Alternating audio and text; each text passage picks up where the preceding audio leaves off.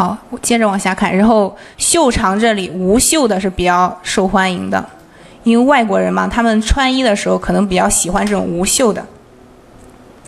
然后接下来是袖饰，就喜欢这种常规的。好，我们把这个也复制过来，粘贴在这儿。好，再往下，最后一个就是这个。好，还有两个风格，然后随意的，这种休闲的、随意的风格比较受大众的喜欢。然后最后就是腰围，腰围大家喜欢这种自然的，就正好的这种自然的，不是过于宽松，也不太紧。好，那现在呢，我把这个拉大一点。那这个英语就没啥用了，我们把它给删掉就可以了。好，这个是我们筛选出来的比较有用的这些词。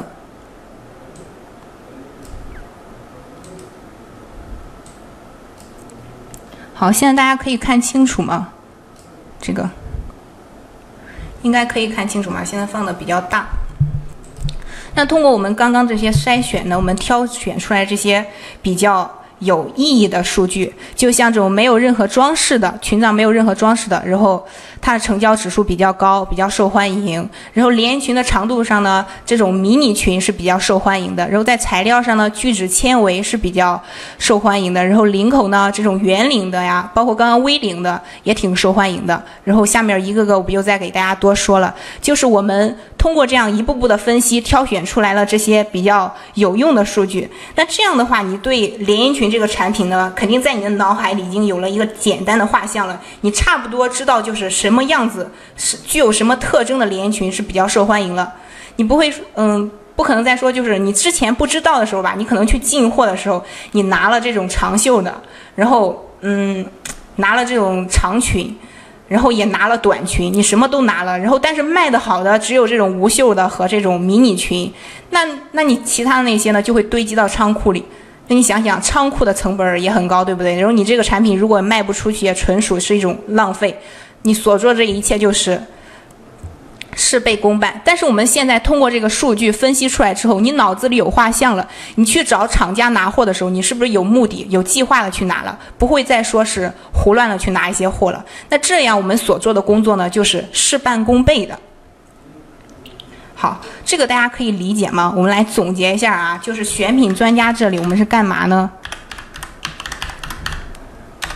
选品专家，咱们看的是它的热销属性，对不对？我们看的是它的热销属性。那我们也说了，看了分析了这个有什么好处呢？它是不是可以帮我们节省成本？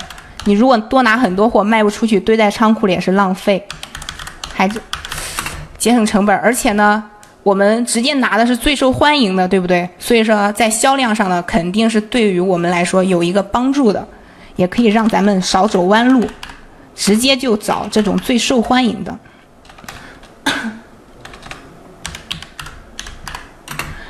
而且呢，如果咱们的学员呀，你你自己同时也是这个厂商的话，你自己在生产这个连衣裙的时候，你脑子里也有了一个就是简单的画像，你不会再说是漫无目的的去生产了，你又可以根据这几种特征去生产，对不对？你生产这些准没错的，肯定是最受欢迎的。嗯，有人说没声音了，可以听见我的声音吗？可以听见吗？可以听见的同学说一下啊。你在讲课过程中，如果就是没音儿的话，大家及时说出来。好，可以的话，那我就继续讲了啊。这个就是选品专家的内容。好，我们接着看啊，第三步该去干什么？